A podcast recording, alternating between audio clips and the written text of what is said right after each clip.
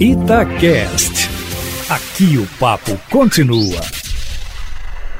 Olha, Júnior, o presidente, em tese, pode ter a expectativa de um dia ainda realizar o sonho de nomear Alexandre Ramagem como diretor-geral da Polícia Federal.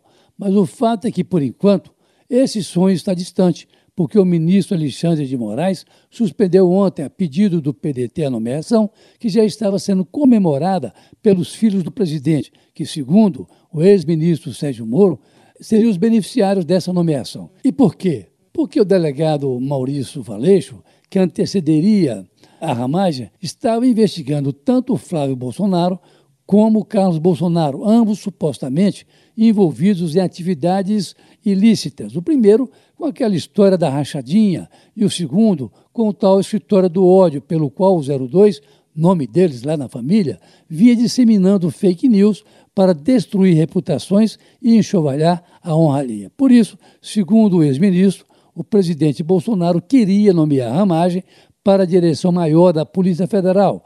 Ele, que foi o seu segurança, durante a campanha de 2018 e amigo dos filhos dele.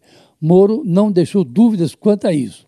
O problema é que o ministro Alexandre Moraes barrou a nomeação e obrigou o presidente a desfazer o ato, já publicado inclusive, e voltar atrás. E o presidente ainda puxou a orelha do chefe da Advocacia Geral da União, José Levi, porque ele disse que não iria recorrer. O presidente desautorizou a AGU ontem, dizendo que ela vai ter que recorrer sim, porque, abre aspas, quem manda sou eu, fecha aspas, mais uma declaração que soa aí autoritária do presidente.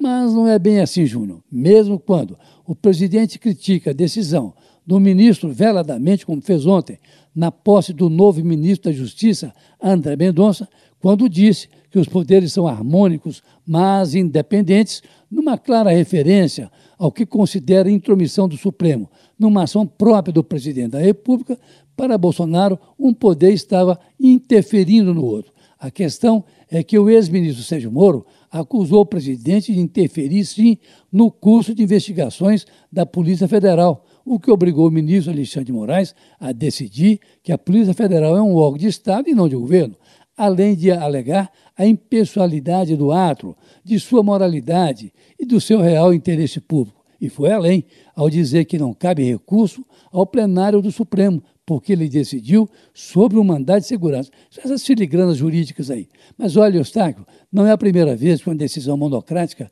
de um ministro do Supremo deixa de ser julgado pela Corte. O mais emblemático deles foi a nomeação do ex-presidente Lula para a Casa Civil da então presidente Dilma Rousseff. O ministro Dilma Mendes, com uma canetada só, impediu o ato. Em 2016, isso.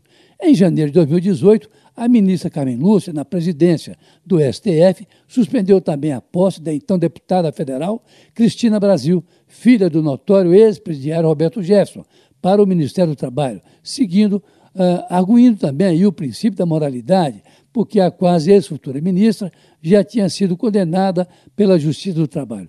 Em 2017, o amigo do então presidente Michel Temer, Moreira Franco, foi nomeado para a Secretaria-Geral da Presidência da República e um juiz federal suspendeu a nomeação até ser derrubada depois pela Advocacia Geral da União, a mesma que Bolsonaro aciona agora para garantir, quem sabe, a posse de Alexandre Ramagem como diretor-geral da Polícia Federal. O presidente quer porque quer essa nomeação, mas deixou claro ontem que se não der para a Ramagem agora, ele tem outros nomes para o lugar, mas quer que a AGU recorra da decisão do ministro Alexandre Moraes. Mas o presidente tem ainda outros problemas, esses agora no Congresso Nacional, Júnior. O Centrão negocia com Jair Bolsonaro o preenchimento de uns 70 cargos aí no Executivo para garantir a sua governabilidade e afastar a ideia do impeachment, que vem ganhando corpo nos últimos dias.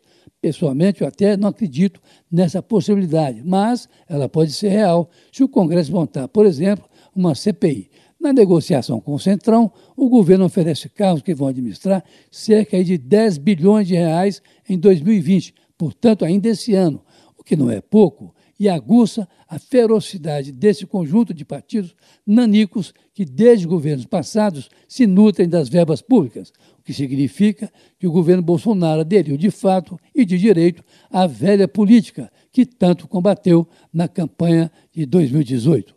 Carlos Lindenberg, para a Rádio Tatiaia.